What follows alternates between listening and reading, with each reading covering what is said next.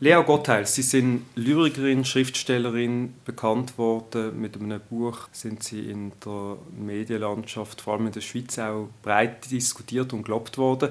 Jetzt sind Sie mit einem neuen Programm unterwegs, im Januar, am 24. Das ist ein bisschen melancholisch, denn Sie so ins neue Jahr starten mit einem Programm, das heißt «Tieftraurige Texte im Januar». Ja, also ursprünglich bin ich eben für den November eingeladen worden von der Krottergrotte in Küsnacht und dann einfach mal für ein Bühnenprogramm zu gestalten, weil ich dort schon mein erstes Bühnenprogramm durfte aufführen, den Handtaschenmonolog. Und jetzt hat mich zum zweiten Mal gefragt. Dann habe ich mir überlegt, was ich machen soll und habe gedacht, 2. November, das ist der melancholischste Monat, den ich kenne, also mache ich doch total tieftraurige Texte und habe mir dann schon überlegt, oh oh, was mache ich, wenn ich wieder eingeladen werde an eine Bühne oder das einfach sonst wieder, wieder aufführen möchte. Und habe dann beschlossen, mal, es funktioniert. Wir kommen gerade zum Programm und auch zum Inhalt des Programms. Ihr Buch «Sommerfolge», das ja sehr breit gelobt worden ist, ist auch ein sehr äh, persönlich geschriebenes Buch mit sehr vielen subtilen Nuancen, wo aber auch nicht ein frohlockendes, lachendes Buch ist, sondern es ist auch eins, das im Ernst vom Leben gewidmet ist. Ist das Ihre Betrachtung vom Leben, wie Sie es erfahren, oder was ist denn das, was Sie umtreibt? Es ist beides. Also es hat in dieser Melancholie hat auch immer etwas Tragisches, Komisches, jetzt im Sommervogel nicht.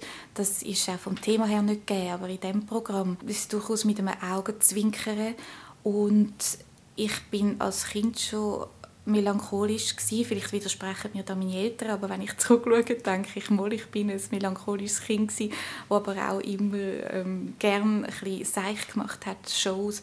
Und ich glaube, das hat sich bis zum heutigen Tag durchgezogen. Ich bin, bin sicher eher ein ernsthafter Mensch, aber wo, wo, auch mal, wo halt auch das Komische am Leben sehr gern war.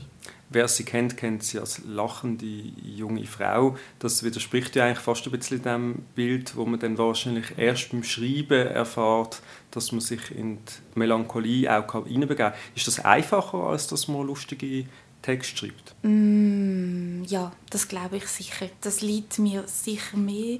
Und wenn es dann aber auch ein bisschen humorvoller kommt, bin ich sehr, sehr dankbar. Also ich, ich mache beides gern, aber ich glaube, das Humorvolle muss sich wie ergeben, ähnlich wie bei der Lyrik, dass es, dass es wie so ein bisschen, also dass einem die Muse küsst und beim Melancholischen da, das klingt meistens besser. Was ist das Lyrische für Sie? Lyrik ist ja Wortakrobatik, Gedankenakrobatik in, in Reimform oft. Was ist das, was einem bewegt zum Schreiben, wenn es um Lyrik geht? Stimmungen wiedergeben, innere, aber auch äußere Welten, wie Sie sagen, die Akrobatik, also dass man eigentlich die Sprache so kann verdichten oder neu erfinden, ähm, dass es vielleicht auch etwas Neuartiges gibt. Und Lyrik hat sehr viel mit Musik zu tun, dass es einen Rhythmus hat im, im Gedicht ich meine nicht der Reim, sondern dass es wirklich irgendwo auch vertont werden vielleicht schlussendlich, dass es einfach schön im Ohr tönt. Ich höre auch sehr gerne Lyrik, ich finde es hat wirklich eben etwas mit, mit Musik zu tun. Lyrik ist ja immer ein bisschen auch, hat so ein Mauerblümchen-Dasein. Gerade in der Schweiz gibt es jetzt sind die große Tradition von der Lyrik und die gute Lyrikerinnen und Lyriker, die es gibt, sind meistens äh, nicht sehr äh, bekannt, obwohl es ja auch äh, einen Lyrikpreis äh, zum Beispiel gibt in der Schweiz. Die äh, Prosawelt, in der sie groß geworden sind, ist schon ganz eine andere. Das ist die mediale Öffentlichkeit vorhanden, man wird besprochen. Sie sind breit besprochen worden bis in der FAZ, Neue Zürich Zeitung und andere.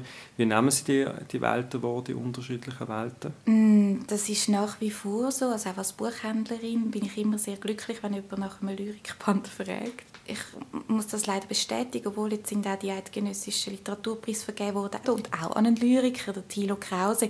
Das hat mich sehr gefreut. Und ähm, auch sonst, ich denke, von der breiten Öffentlichkeit wird es nicht wahrgenommen, von der Literaturszene durchaus. So, so ist es so ein bisschen meine Erfahrung.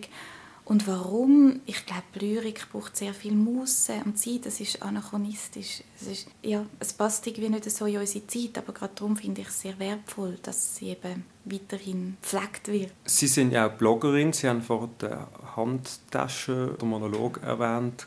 Die ganze Lyrik wird ein bisschen verdrängt, hat man so ein bisschen den Eindruck von der ganzen Szenerie oder Bewegung von diesen Slang Poetry oder wie auch immer man die äh, nennt. Das ist eine sehr schnell gesprochene, oft gereimte, fast schon in Rap übergehende Textvariante, die aber sehr attraktiv ist. Das hat vor allem in Bern große Erfolge, aber mittlerweile natürlich auch in den Comedy-Shows im Fernsehen, vor allem in Deutschland, breite Wirkung erreicht.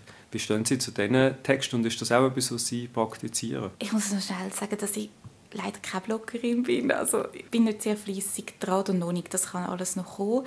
Und Slam Poetry habe ich nicht groß verfolgt. Ähm, selber praktiziere ich es auch nicht. Es ist mir gar nie in den Sinn gekommen. Das heißt aber überhaupt nicht, dass ich dem Ganzen negativ gegenüberstehe. Ich glaube, ich kann einfach mich müssen auch ein bisschen entscheiden, weil man hat halt nicht für alles Zeit. Aber letztendlich ist Laura Stoll ähm, auftreten bei uns und ich bin total begeistert gewesen. Also ich habe ich habe so gelacht und ich, ich glaube, wenn ich mich ein bisschen mehr würde interessieren für die Szene, wäre ich auch eine Anhängerin. Interessant und dort Herr Kunze, dass man immer gesagt hat, das Buch und Prosa, speziell aber auch die Lyrik, sind tot, das hat keine Zukunft mehr im Zeitalter vom Internet und der digitalen Welt. Und gerade die Slam Poetry zeigt eigentlich, dass man ganz neue Varianten findet. Wie sehen Sie so in Ihrer Generation das literarische Schaffen? Wie verfolgen Sie das? Und äh, ist man da in Kontakt mit der ganzen Szene?